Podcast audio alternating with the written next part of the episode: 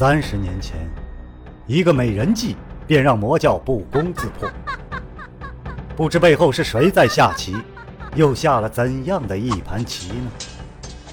身世、门派、兴亡，是阴谋还是预言？当命运之海向自己奔流而来，又当如何抉择呢？敬请收听长篇奇幻武侠小说《命天录》，原著楼夜雪，演播青莲。第四十三章阴谋。他不慌不忙的下楼，每一步都传来楼梯不堪承重的咯吱声。聪明如他，自然明白萧剑尘说的是实话，和那些官府告示上也完全对得上。可是他绝不能让朱邪无忌在云州的消息传出去，因为盛才峰号令严谨，除恶务尽。若知道他们放任魔头在外残害平民，他木子爷就是第一个被追责的。既然那魔头已经走了，该遮掩的事情就可以尽力的遮掩。陶静会明白这一点的，毕竟他也是个聪明人。至于柳自和、柳自阳，应该已经准备好了出手的证据，只等那决定的一刻了。他记得小时候在上盛才峰之前，亲家柳家还是交好的，逢年过节总免不了要和柳自和碰面。柳自和对穆清风喜笑颜开，像个小跟班。对自己则是特地的跑开，和见到了一条野狗一样。这天上地下的态度，木子爷永远都忘不了。都是几岁的小孩，柳子和居然对其他的孩子说：“你们家二公子好像画里的魔鬼一样啊！”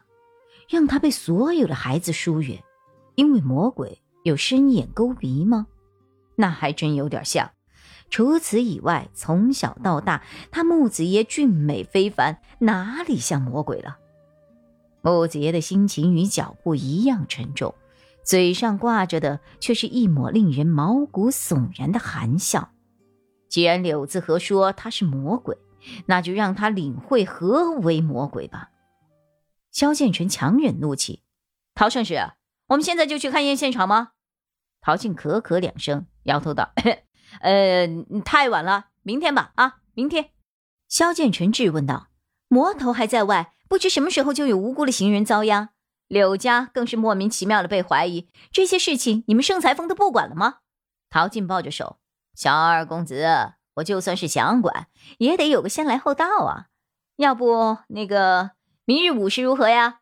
顺便给你提个醒啊，你可别去柳庄，免得这水越搅越浑。”好，我知道了。你可以滚了。陶静笑眯眯的下楼，果然不愧为穆师兄，三言两语就反客为主，让那萧家的小贼急怒攻心。明天勘验现场的时候再否了他，怕不他要急得跳脚。萧剑尘愤怒的一脚踹关了门。我那个去！萧剑尘暗暗咒骂：大敌当前，圣使不该发射凌霄圣剑，号召天下共击之吗？怎么会完全不信他的话？他原以为说清楚误会，柳家的嫌疑就会洗白，可是没有想到这神速的发展，居然自己也惹了一身骚。先公义后私仇是为人的基本品质。萧剑尘对木桃二人不喜归不喜，该出手的时候绝对不会含糊。那么问题来了，木子爷陶静对他和柳自和究竟有多恨？盛才峰像他们这样的人究竟又有多少？萧剑尘在屋内踱步，绞尽脑汁。说起来，事情也不是那么糟糕呢。至少林军跑了，否则手持利剑身傍魔人，任凭这个木子爷空口赦罪的本事，他萧剑臣这一次搞不好也会和柳自和一起被禁足啊！既然不是最差的情况，那就安心等待命运的指引好了。命运虽然会时不时抽来几鞭子，但偶尔也会送来桂树枝的。这么一想，萧剑尘顿时放松，喝了两口水，再次跳回了床上。夜风游荡，街上已无行人，官府的告示足够让街道冷冷清清。两道长影拖过来，木子爷师兄弟并肩而归。陶静压低声音请示道：“师兄，那些事情真的不是朱邪无忌做的吗？”我说不是他，那就不是他。即便有痕迹，你也要想办法抹杀。反正按照萧家小贼的说法，他已经不在云州了。陶静点了点头，明白。木子爷压低了声音：“只要竹邪无忌不在云州公园出现，事情的真相就没有人会知道，一切就是我们说了算。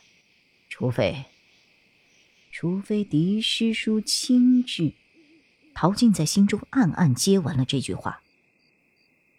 夜风再起，吹皱了一天黑云，团团黑云遮住了月亮，大地遁入了黑暗。